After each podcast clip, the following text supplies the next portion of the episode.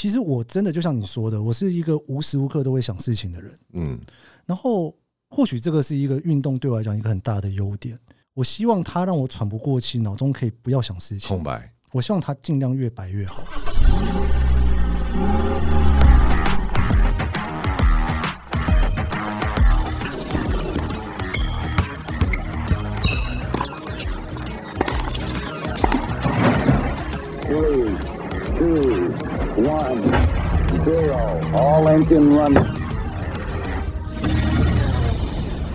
Hello，欢迎来到 Jason 的人生赛道。现在生活忙碌，许多人喜欢利用运动来平衡身心。杰森的人生赛道 Podcast 由我个人主持，将邀请到有运动爱好的创业家或者是领域达人，聊聊自己的创业经验以及领域专长。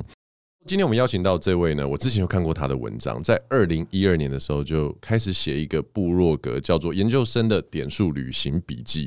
目前转战成为日本旅游达人，长期住在日本，是超热门的 Podcast 节目《日本大特搜》的主持人。最近日本旅游非常非常的夯，哇！我我也是刚从日本回来，来，我们欢迎研究生 Keith。Hello，大家好，我是 Keith 研究生。耶，哎，为什么会选研究生这个当做你的艺名呢？哇，这个好久好久，因为那时候在当研究生了。哦，真的，对，货真价实的研究生。对对对，做了非常久的研究生。那个时候取部落格的名字的时候，很流行这样取。对，比方说分析师就说自己是分析师，然后或者是老师就说自己是老师，就是很流行这样在取嘛。很直白就对了。对，那那时候就在当研究生，所以就觉得。就觉得也就是 我我没有什么特别的。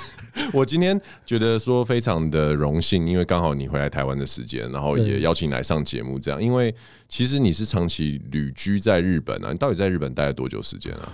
我其实不算长期旅居在日本，哎、欸，我大学在日本，所以我日本一共旅居了前后加起来可能七年。这样还不叫长期？应该说，我本来以为这个是长的。对，我后来发现我在美国待的时间超过它了啊，所以我我就觉得，哎、欸，好像也不太能够说就是自己最常待在日本。所以你的现在的居住地，我现在住在东京。OK，对对对。然后所以说，你以东京为 base，然后继续你的这样子的旅行生涯就对了。其实我最近很少旅行的，疫情才刚结束，最近才要开始旅行这样。OK，对，应该说我在日本，我我是第三次搬去日本了。对，我觉得你在讲这些东西，就听起来都很很清楚，可是会在。听者的心中会有一种第三次搬去日本，第三次搬去，光是第三次，比如说搬去台中，我都会觉得蛮特别。什么叫第三次搬去日本？对，就可能我自己的那个喜好蛮爱搬家的。OK，然后我第一次去日本是念大学，嗯，然后后来第二次去日本是算是去交换学生吧，在台湾念研究所去交换学生，在那边工作，然后回来。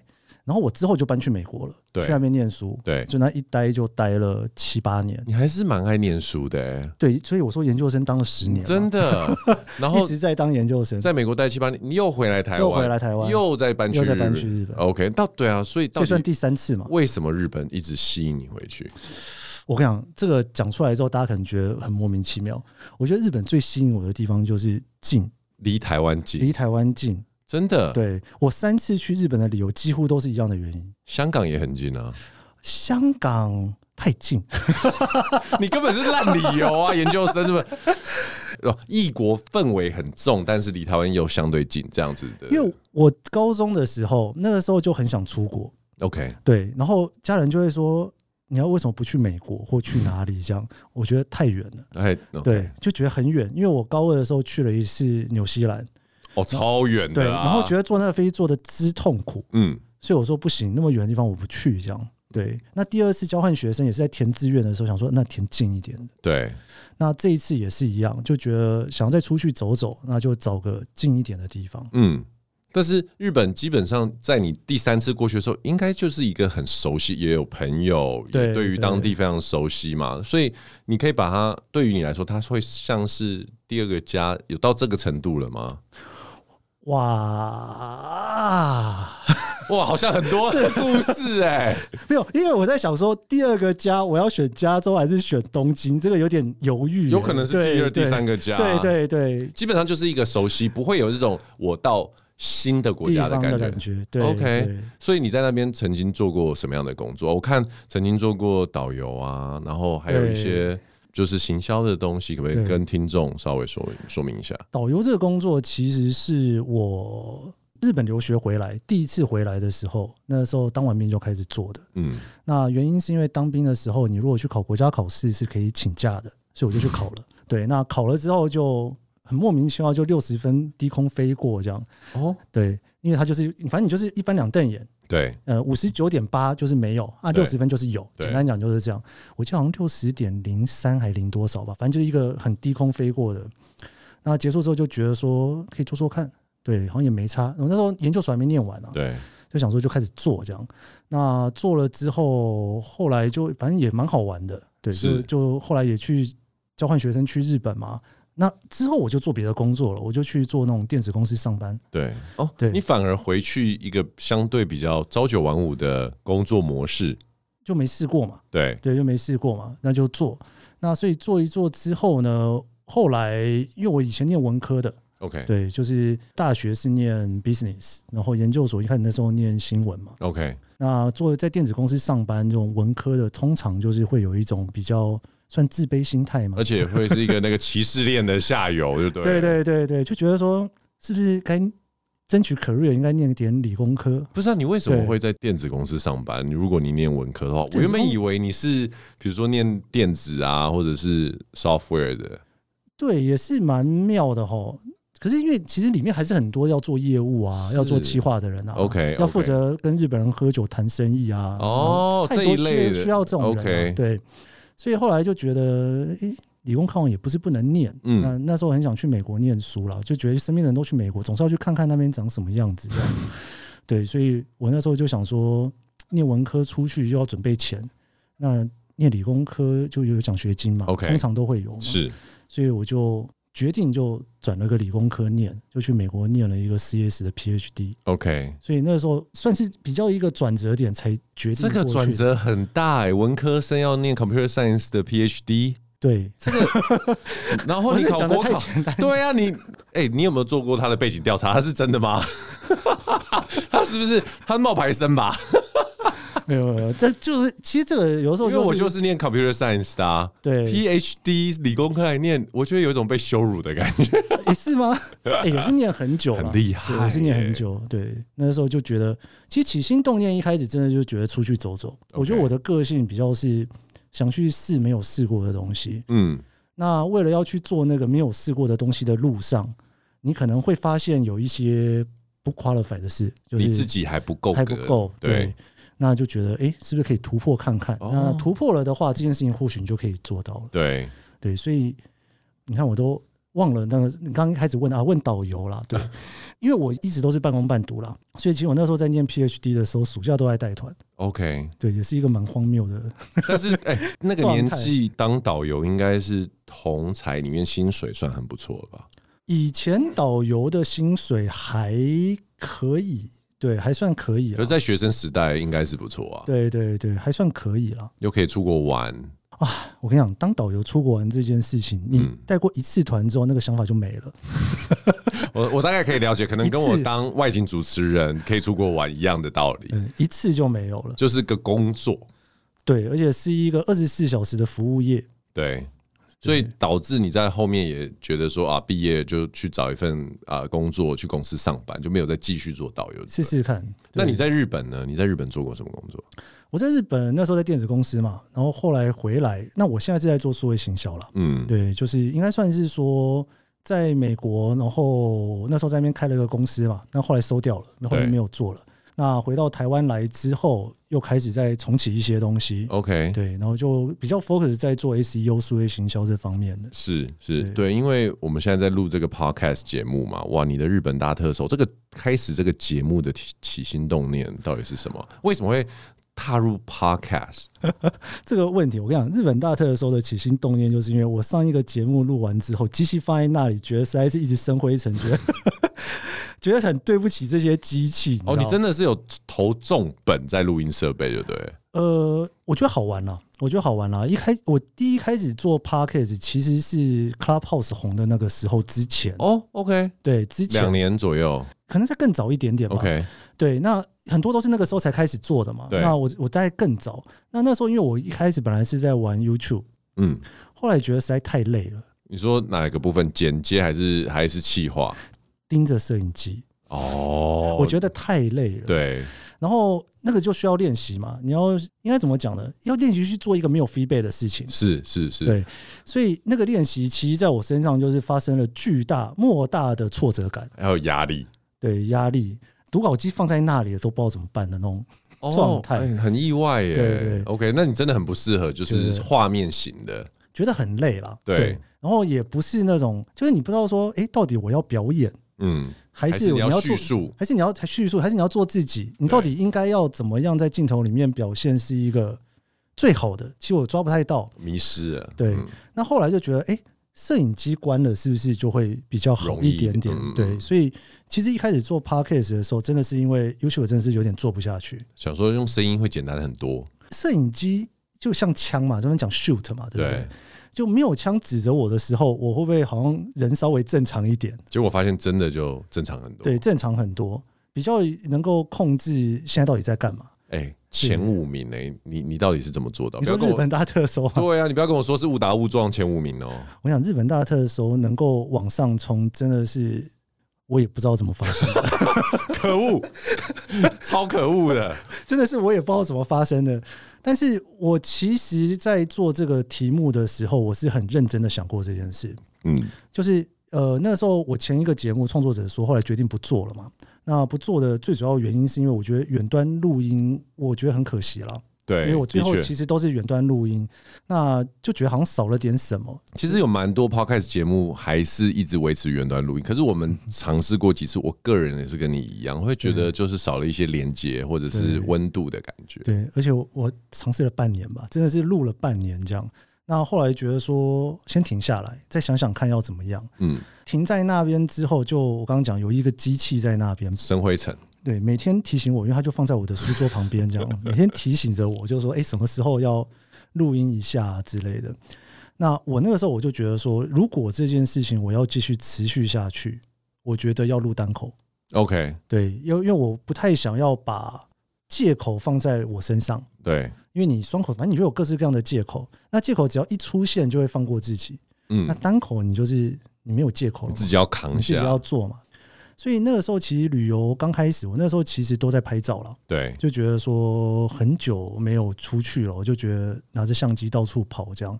所以我本来在脸书上面，我是一个很爱写长篇大论的人。是你的文章都非常长。对，后来觉得。在脸书上面写长篇大论，我都开始有点对不起我的读者，我就觉得这么长，大家怎么读下去了？这样，但你又有一种不说不快的感觉，所以决定用语言的用语言的方式。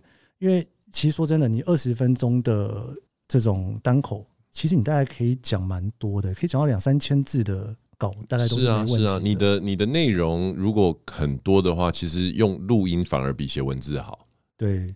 所以就觉得，哎，换个形式来做做看。然后，我觉得我自己最意外的地方是，我其实没有想到那么多人会对日本旅游之外的事情这么有兴趣。因为通常对旅游之外有兴趣，大概就是演艺相关的嘛，歌手啦、戏剧啦，那个会比较多嘛。嗯，那当然有政治挂的啦。但是我做的东西其实是比较文化趋势生活的，是，就是我平常工作的确会去接触的东西。对，所以。后来就觉得说，哎，好像大家对这东西有点兴趣。对，这就是我刚刚讲的，我自己也蛮意外的地方。可是你的，我觉得在做创作的时候，每个创作者都会先想到一件事情，就是我的素材是否能定期或者是稳定的产生。所以很多人会做跟自己就是在，比如说运动的人就会讲运动的事情嘛，因为常常在运动这样。所以当时你是有想过，你其实比较容易有源源不绝的这个内容，是不是？我一开始做的时候，我想切两块，嗯，一块谈旅游。一块谈不是旅游的东西，OK，对，那旅游的东西是我觉得会有做完的一天的，我我认为啦，是。因为它就反正有名的题目就这么多，你一定得越做越小嘛，对，那越做越刁钻嘛，对。但是趋势上面的东西其实比较不会有做完的一天，就跟新闻一样嘛，就跟新闻一样。那只是说，我觉得我自己喜欢这种题目，一方面是因为本来每周就在看那种杂志啊、报纸啊、新闻，就有兴趣，所以就会一直看。那再加上就是可能也住的比较久一点，所以比较能够品头论足一下。而且你的输入跟输出是非常快的，我感觉就是包含你更新的速度啊，还有你每常常吸收的东西，很快就会变成你的内容，成为你的节目或者是你的文字。这一点你自己有突然有一天觉得说，哎、欸，我我这一部分我还蛮屌的这种。你说吸收的这一块，就是转换。我觉得吸收是一件事情，但是。吸收进去之后，还要变成那自己的内容出来，而且长时间的这样的输出，我我自己也是内容创作者，我都觉得很难。有很快吗？我我以为大家都是这样。你啊，有很快吗？因为因为啊，我我这样讲，我分两块讲好了。第一个就是说，因为聊日本嘛，嗯，对，所以如果说那一个题目本身是一个我本来就熟悉的 topic 哦，比方说聊个养乐多，对。那养乐多一千是一个现象嘛？对，对不对？那大家都很好奇，为什么卖那么好嘛？嗯，那那种东西当然有资料可以去读，但是跟养乐多的连结，那个是我生命的连结嘛？那那你就不用想了，那是你独一无二的东西。对，反正你就从小也不是从小了，你所经历过的事情嘛。我反而是觉得，可能我念新闻所的那一段东西，其实是有一点点小帮助的。对，因为我每次大家都说做内容很累，嗯。我就会说，我那些当记者的朋友，一天要发六篇稿，一篇六百字。对啊，就是我怎么拼，就是再怎么累，大概都没有他们的五分之一累。哦，所以因为来自你过往的训练，所以让你觉得，其实以日更这样的频率来说是还 OK。你会觉得说，哎，那些人其实有的人是在做那种争论节目的，我的同学一天可能要出七个企划。可是你知道差别是什么？他们的。原料很多，对，所以他们的产出虽然是很辛苦的要产出这么多，可是原料很多，因为来自各四面八方的新闻。但你就是原料已经没有他们多了，可是你的产出还是这么多，我觉得才是这件事情厉害的地方。哦，真的吗？谢谢谢谢。对对对，而且回到你刚刚讲的啊，其实我在 Podcast 或甚至 YouTube 有发现一件事情，就是说听众其实会对于不只是公众人物，应该是。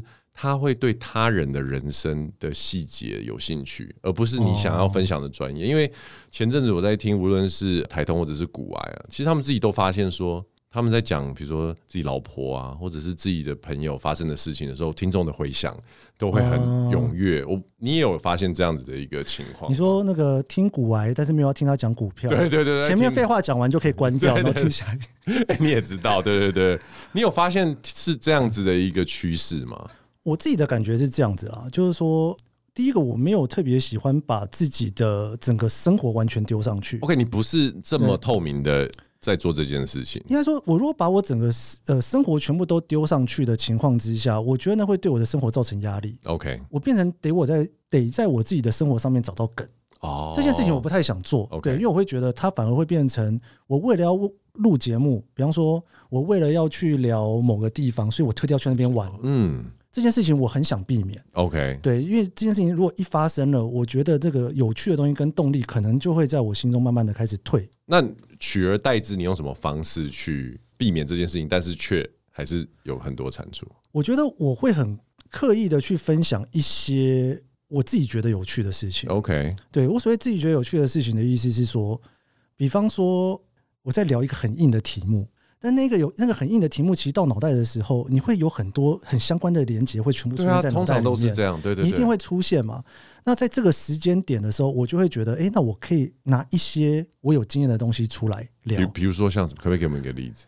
比方说，像我在聊超市的时候，嗯，那我可能就会把以前去超市的时候发生过的很蠢的事情拿出来聊一下。对，这种事情我可以做。但是如果说我今天是因为啊，我就是要聊超市，所以我赶快去体验一下超市。哦，这个我就不行了。OK，对，我就演不出来。那你还真的要蛮多的人生历练跟经历。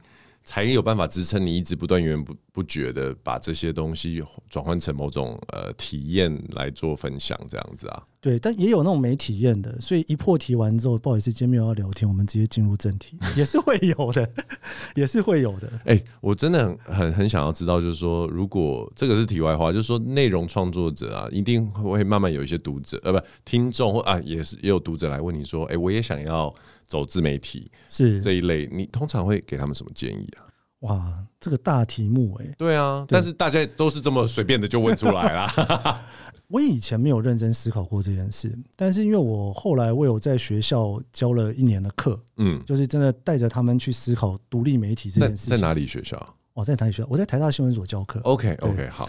所以说。后来我就会开始比较认真在思考这件事情，就是到底这个东西如果是用一种比较专业或者抽丝剥茧的方式找出来，那它到底有什么脉络可循？脉络对，你会慢慢找到一些脉络。是，比方说，我通常我都给人家一句废话，就是我叫做稳定输出，稳定输出，对，然后专注成长。嗯，我觉得这个就是脉络。OK，就听起来很像废话，对不对？但是它是你所相信的，要应该要有的一个怎么讲心法？对，因为其实最后你会发现一件事情，就是大部分想要做这件事情的人，他可能都会觉得。因为我有能力做，所以我想要无心插柳看看。可是你不是也是这样吗？哎、欸，我觉得我不太是哎、欸，所以你是很认真思考过才做的、喔。我觉得我不太是属于那种无心插柳类型的人。OK。对，但听起来你当导游去美国念书都像是无心插柳啊！哎、欸，我没有，我没有无心插柳，我是很认真的。然后然后跑去念的那个 CS 的 PhD，也感觉像是。当然，这过程一定不是乱乱申请嘛。我但是我的意思说，其实当你做跳跃或跨界的时候，你过去就过去了，你并没有带着蛮多的包袱，而且包含你一直，比如说三次回去日本，虽然这些都是大的决定，可是你知道吗？Actually，做出这个决定，已经让你跟别人在这件事情上面有一个我我大概懂你意思。我我分享一下，因为我很怕时间不够。不会不会不会 不会，你请你请你请。好好好，我举一个例子好了。我决定要去美国念书的时候，身边很多人会说他也想去美国念书。我大概知道你要讲什么。对，但是你会发现他们会告诉你说，我居然要去念，我就是要申请这四个学校，没上了我就不去了。嗯，然后呃，我就把我的东西全部准备好丢出去，如果他们不要我就算了。OK。你会听到非常多这样在做事情的人，对，但就是我当然刚刚讲的是比较好像有点随便的样子，但是对我来讲，我决定要做之后，我一定会让它是一个会有那种，比方说我申请学校，我就申请了十四所，对，那是一个我认为应该要做的事情，对，因为你既然准备了，你就要保持着不成功变成人的那。英文就是说 “Don't have asset，对对对，所以我自己认为我做事情不是那么的无心插柳了。OK。对，你就是典型那种，就是一切看起来轻松，可是做了很多努力的那种。我觉得大部分人可能跟你互动的，一开始会觉得你是算是比较比较 mellow、比较 easy going 的那种感觉，但你感觉起来你有要做的事情的时候，是非常执着的、欸。对，应该说我会比较希望说这个东西是一个我认真思考过的决定。对，那当然。不得不否认，身边也是有很多那种非常有才华的人呐。对，然后就这样哦哦哦哦好，就觉得就觉得就觉得，对我努力了半天，就是不如你这样子随便走过来。那那个人就是天生走这条路的嘛。对对，所以他可以他可以做到这种程式嘛。但是我是比较相信，这世界上有很多人是有百分之呃是有九十九分的才能的人。对，他跳一跳进来就没问题。是，但我更相信的事情是，大部分人可能就是七八十分，包括我自己。所以我不是那种像九十九分的人一样，一跳下来马上就可以达到要做的东西的。但是你就是用七八十分的心态跟认知来做，付出你该做的努力，跟做你该做的事情，这样。对，如果五十分，我可能也放弃了啦。哎，其实我觉得今天那个上半场在聊 Keith 研究生思思路的时候，完全可以感觉像我们节奏这么快、时间这么短的 Podcast 节目，对于他喜欢长篇大论性格来说是一种 限制。常常就看到他那个呃呃呃呃呃的表情。好，没关系，我们还有下半场，待会儿我们再回来聊一聊运动呢，跟 Keith 到底有什么样的一个关系？我们待会儿见，拜拜。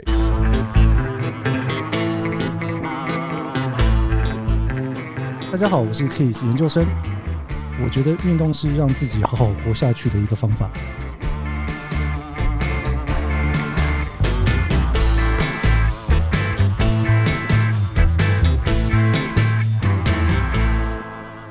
欢迎回来，哇！下半场就要聊聊那个关于运动。毕竟我们杰森人生赛道呢，是一个创业跟杰出人士以及运动关系的一个频道。Kiss。你到底是做什么样的运动？通常我看一个人，我会看得出来，但你我真的你看不出来，我看不出来，看不出来。我就是那种典型的从小到大都不运动的那一种啊！哎哎，制作人，我们 我们是不是找错了？这个没有运动，这是完全不运动吗？应该说，我是一个碰到运动会很挫折的人。OK，对对，就是打篮球也打不起来。嗯，只要那个圆的会滚的，我都抓不太到它。那你不要做球类运动啊，其他的呢，比如说跆拳道啊，或者是跑步之类的，跑步总可以吧？就是这种大家都可以做的，对，我就会去试着做做看。嗯，对，比方说游泳。对，游泳的原因是因为有一次差点溺死，所以后来决定说好像应该要学一下。哇，你跟别人很不一样，很多人都是游泳差点要溺死，再也不要碰水。呃，有一次快溺死之后，我就觉得，嗯，这个老天爷告诉我该学一下游泳，这样。哦，是会 pick up the sign 就对了。对对对对，然后跑步，因为最不需要别人一起，对，对你一个人可以完成嘛，所以就觉得哦，可以跑一下，嗯。还有什么自己可以做的运动？很多很多、啊、哦，看电视做瑜伽，看电视，重点是看电视是不是？看电视是因为你不用去跟一群人挤在那个地方。对对，这个是那个疫情之间我学会的新活动。那什么叫做？为什么你会讲出“不运动会死”这一句话呢？对，不运动会死。我其实我像我刚刚讲，其实我是一个很不太运动的人，因为我在我无法在里面找到成就感。从小到大，从小到大都没办法。大家都在打篮球的那一阵子，我人生发生一个非常莫名其妙的事情，就是我那两年呐、啊，长了二十四公分。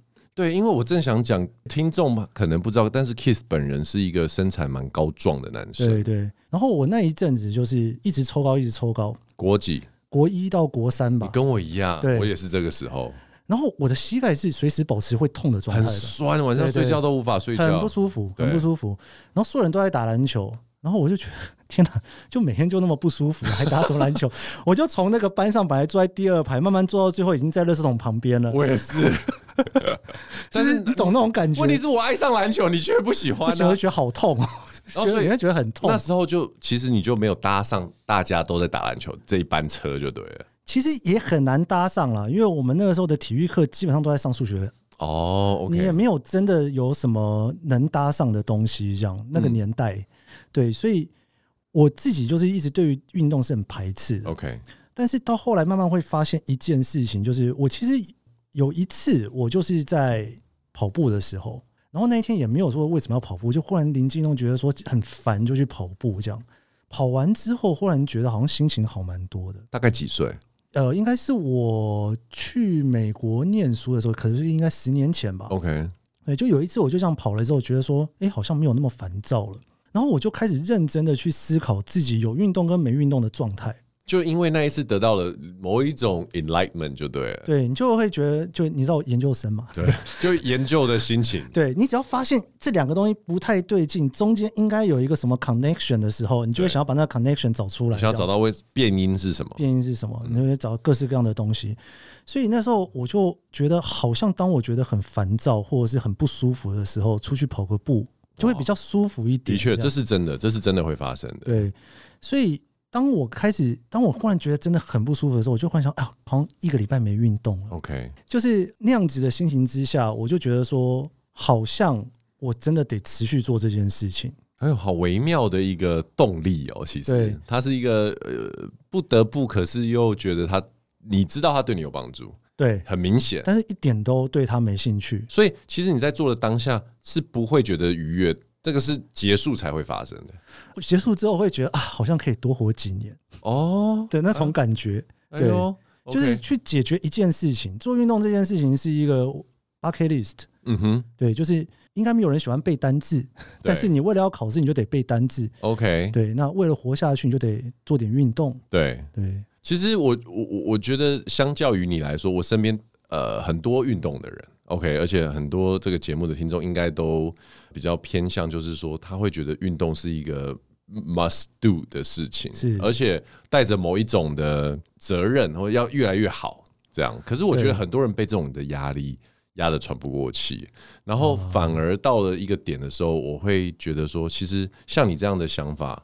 反而是更轻松的，而且也许可以更长久的伴随着运动这件事情过接下来的人生，因为它并不会对你的生活带来一些，就是说我为了追求成绩啊，或跟别人比较的这种莫名的压力，反而就是它你很明确的知道说，这个运动它会让你感觉舒服，或者像你说的活得久一点。对，其实我还蛮羡慕 Jason 你刚刚讲的那种状态的。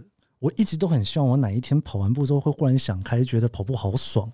就一直没有发生呢、欸？到底怎样才能发生这件事情？几乎不会发生。不要不要傻了，我跟你讲，我们在跑步的人都很痛苦。什么那种什么健身房，因为健身之后觉得很爽，所以一直健身。我说，哎、欸，我也跑过健身房，我觉得好痛苦、喔。对啊，对啊。到底那个什么教练就会说：“我跟你讲，你就是要持续下去，你再做个两三个月，你就会知道做这运动有多开心。”然后我就相信他一次，两三个月之后好痛苦，还要下去吗？然后我教练就说：“没有，我跟你讲，那你再试一个月，你就会你就会知道做运动的开心有多快乐。”我跟你讲，我就这样子一路被骗下来，觉得还是很痛苦。我知道，Kiss，我晓得关键是什么？伙伴，因为我觉得你是一个，就目前为止我感觉出来，你就是一个独行侠。哦，你说要找个伙伴一起去运动，不一定是一个。我觉得大部分应该是要一群。可是我我有朋友是像你这样，就是说他不是那么孤僻，其实就是一般。我觉得大家在表面看起来都还是很正常。是，可是我我知道有些朋友他的内心本身他是会觉得，我不要人家麻烦我，我也不想麻烦别人，我也不想迁就别人，我也不想要跟着别人一起去运动，我就是保持一些距离。哦，可是通常这样子的人呢，他就会。真的 miss 掉一种愉悦感，是来自于 be part of the team 的这种感觉。懂你意思？对对对，因为有的时候那种那种喜欢，为什么那个教练会说喜欢？他跟他的朋友一起运动的时候，会有一种 bonding 的感觉，会有一种就是哦，我们两个一起在这件事情里面。可是有的人天生可能就对这种事情比较，我没有那么喜欢啊。我其实我不是很确定诶、欸，对，因为你刚刚那个描述，在我耳朵听起来很像是那个。不爱跳舞，但是因为你知道大家都去 Vegas，所以你就还是得去一下。所以那些在跳舞的人其实都不爱跳舞，只是因为朋友约，然后不想要。但是他很多的乐趣会来自于这边。我不晓得，也许你可能试着加入，比如说某个跑团，你感受一下，哦、就会那种压力好大。一想到觉得，可恶，又失败，推人就入坑失败。好，我们还是拉回来你的运动。所以在这样子的一个，虽然你的起心动念跟一般人比较不一样，然后。毕竟也让你踏上了运动这一条路嘛，那所以呢，现在此时此刻运动对你来说是会是一个什么样的一个存在？我之前有蛮长的一段时间是会去游泳，对，我跟我们上一个访问的一模一样，有很长一段时间我是会选择去游泳，游泳都是怪咖，对，但是因为游泳这件事情，它的好处是你既然开始了，你不能停，你就在这个游泳到正中央。你终究会游回来嘛？没有，你就觉得就是不能停，你就得卡在那里，然后后面又有人在追着你，你就觉得哦好，就有一种那种你知道被逼着去做完这件事情的感觉。我觉得你有点 M 有没有发现？我觉得我是一个，当我觉得有一件事情我得做，但是我很不喜欢做的时候，我会找到一个方法让我非做它不可。对，我发现你是我是这种个性，对对对，人生各种抉择都是这样被逼出来的，而且你是一个。自己人生的迫害者跟受害者，对，你是哎，对你刚上半场问我日更，我那时候日更的时候，我就想一件事情，对，当我告诉所有的听众我要日更之后，哎，你跟我一样，压力就回到我身上来了。对，比如说我要答应说我要去演讲，其实我跟他根本没，哎，我讲他妈，我就说其实我根本没有准备演讲稿，直到比如说前面两三天，然后因为我已经答应了嘛，两三百个学生，我总不能突然说，哎，我我我不来了，所以我就被迫。被我自己迫要去做这做这件事情，而其实就会把它做完了，一定会做完啊！就像我订了机票之后，日更的背档三周 份就会把它全部背完。对，但是背的非常痛苦，但是你就是得把它背完。那背的过程当中就觉得，哎，我其实好像也没有那么差，下次我可以出去玩一个月。对，然后下次会觉得说，如果出去玩一个月，我会早一点背档。没有，没有，还是会这样。机票没有开之前都不会被的，是，对，哎呦，那所以在疫情之中，你有发展出其他的运动项目吗？对，游泳之后呢，就是当然其实跟疫情有关了，嗯，疫情之后就不能游泳嘛，所以我就开始跑步。对，那跑步这件事情其实也是一个，也不能说痛苦了，应该说就是非跑不可，所以跑。我基本上大部分跑步都是非跑不可，所以跑的。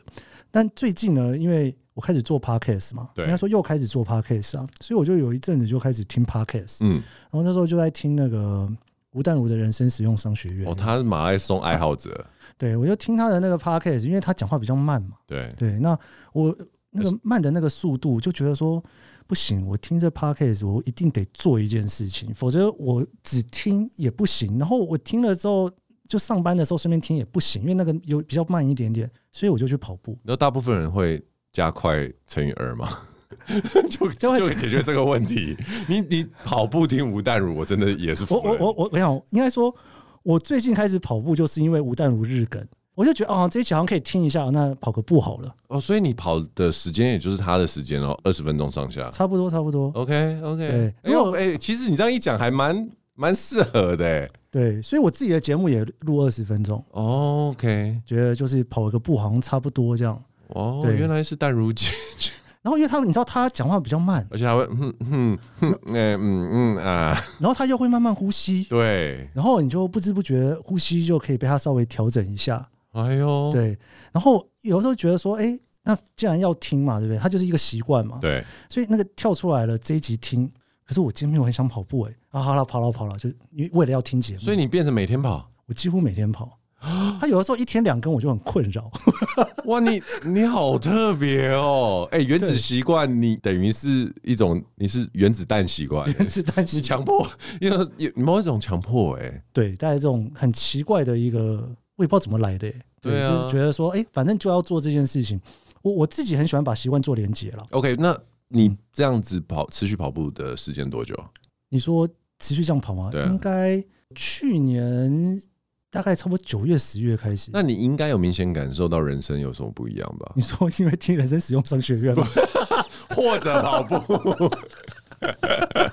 对啊，哎、欸，我一直把你的节目弄歪，我觉得很不好意思。不会不会，我觉得很棒。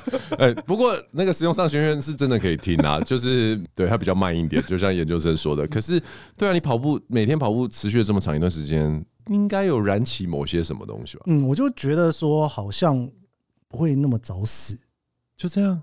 对，哎、欸，你知道你这样子每天跑步起来的时候，你会觉得说那个。好像 我有尽到一些就是人生该尽的一些义务，心理层面上面跟生理层面上面都觉得说，对，大家都说要运动，否则会身体不健康，然后那个什么什么数值要降，对，我就脑中就一直觉得数值开始降下来了。可是实事实上应该有啊，比如说体重啊，比如说精神啊，比如说耐受力。哎，我到现在还是不太敢量体重，哎，啊。你跑步有带表，或者是是任何的测量，什么心跳都没有。我以前会测，现在也不太测啊。对，我不想被那个东西束缚住。对，所以你每哎、欸，其实每天跑步的人是运动员呢、欸。像我们这样子也没有每天都在。不是听 Podcast 的人吗？不是啊，不是不是，更不是听商学院的人。OK，, okay 所以你你其实已经是每天都有训练的一个人了，可是你却。在这中间没有去燃起任何说，哎，我可不可以，比如说跑四十分钟，或者是我可不可以去参加一个十公里的马拉松？如果哈人生实用商学院变成四十分钟的话，这件事情可能会发生一下。没有啦，那个有点扯远。我的意思是说，你可以听敏迪严选啊。不行，你，你 我每次听敏迪严选，我我都是听他的跑步。而且我到最后都哦，我真的今天不行了，我必须要分上下两次听。应该是说，我到现在我还没有办法摆脱跑步这件事情，是你不得不做、不得不做，所以才做的这件事。哎，我的那个那个心理状态转不过来。你好怪哦！大家都这就是健身教练说的，你再跑，你再做一个月，你就会发现不一样。然后我就这样好再做一个月，没有啊，半年还是一样啊。对对啊。你知道，通常我们在这个阶段的时候，就会开始，因为来宾对于运动的热情，我们就可以往下问说：那你有没有在想要尝试什么新的运动？你感受到我没我的没热情，所以我也不知道接下来 我，不知道接下来我要问什么。可是，哎，讲到旅游，讲到体力，你总是要去，比如说一些山径吧，总是有一些。会要尝试，比如说这个行程，你都不走这种东西是是？哦，你说那种就是会累的旅游的行程，富士山啊、hiking 啊、泛舟啊，或者是什么，都、嗯、你都不走这种。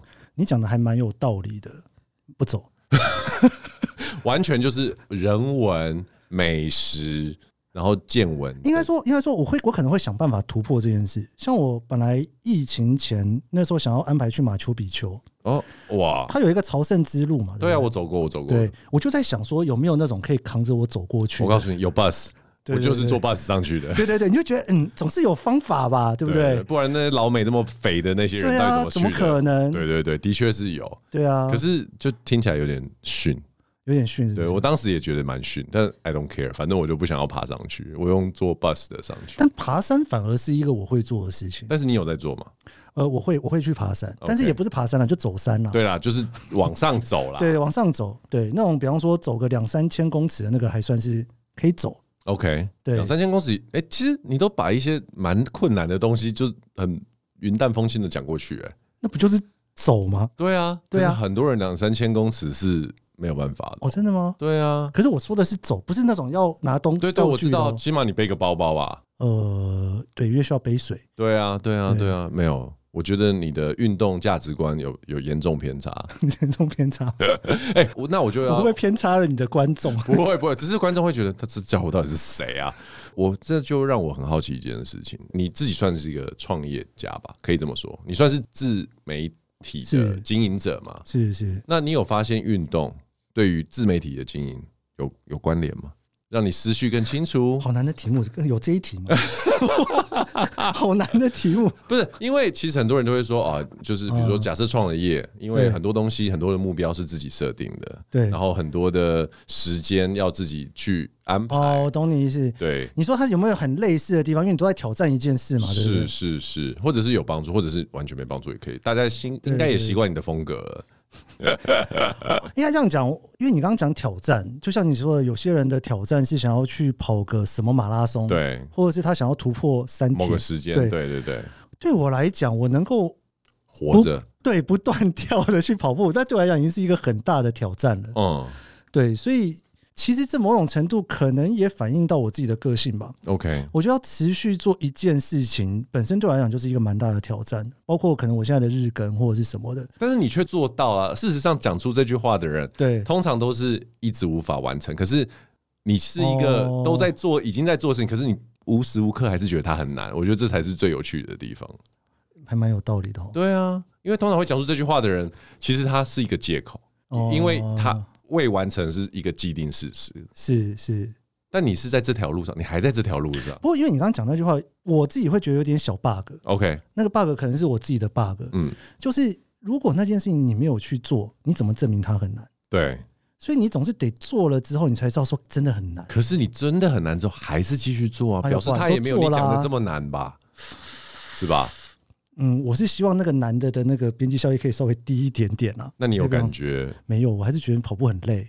可是你还是每天跑，还是每天跑。然后日更很难，还是每天日更，还是每天日更。对，因为应该讲说，我觉得有的时候就是成就感会来自于过程，有的时候成就感会来自于结果。对，我觉得很难说。但是有的时候我自己会误会，我本来以为说这件事情的成就感应该要来自于过程，但后来发现不是，过程再痛苦都无所谓，结果好就好。OK，但有些时候是反过来的。你会觉得结果不重要，过程比较重要。你过程所经历的每一件事情才是真正的收获。像比方说，像跑步这件事情，我其实我自己觉得结果可能或许对我来讲比过程重要吧。可是我我反而会对你有一种印象，感觉起来就读你的文章啊，或者是听你讲话，我觉得这个你在跑步过程中是不是有蛮多的时候会产出你的内容？我会。尽量避免这件事情。哦，你反而会尽量避免，嗯，否则我就不需要吴淡如在我的，我会尽量避免这件事情，因为你是一个我我的感觉起来就是说，我觉得过程好像是你很无论做什么事情，不只是跑步啦，对，我觉得凡事的过程，好像你都可以从中间去看到别人看不到的角度，还有一些萃取出一些很有趣的点，然后把那个点，你又可以在。跟其他的生命体验或者是感想去做连接，然后就像你讲长篇大论写出一些东西，是是，所以感觉起来就是结果，结果就是那样嘛，反正就已经是那样。可是这个中间无论结果是 fail 或者是成功，好像对啊，你不是那么在乎的感觉，还是我这观察有有 bug？哦，没有，谢谢谢谢。我我觉得应该是说，其实我真的就像你说的，我是一个无时无刻都会想事情的人，嗯，然后或许这个是一个运动对我来讲一个很大的优点。我希望他让我喘不过气，脑中可以不要想事情，空白。我希望他尽量越白越好。嗯，但是我又做不太到这件事，因为其实像我有朋友会跟我讲说，你不要听 podcast，你也不要听音乐，对，你就跑。对，但我没办法，我就一边跑就开始一直想事情。但是听吴淡如就像空一样，所以你离那个境界，我可以一边想那件事情，然后看看可不可以忘掉肉体的痛苦。是，那我在我觉得在节目的最后，我要送你一个前。几次录音的时候，有一个瑜伽教室创办人送给我一句话，他说：“在极度的动当中，你就会体会到真正的静。”哇！所以当时我听到他讲这个分享的时候，我是觉得很很有感。然后我在做这些马拉松啊，或者是耐力运动的时候，的确也是身体不断的劳动当中，就发现说：“哎，可以让我得到某一些的平静。”对啊，就物理上还蛮有道理。是是是是是，对就跟打扫家里或做手工艺品是一样的道理。对啊，对，谢谢谢谢。好，很高兴今天请到那个研究生 Keith 来到 Jason 的人生赛道。他说不运动会死，可是驱使他运动的居然是活得久一点。我们希望下次他还活着。可以回到我们的节目，会的，会的，会的，持续运动。好，我们下次见喽！我是 Jason，我是 Keith 研究生，我们下次见喽，拜拜，拜拜。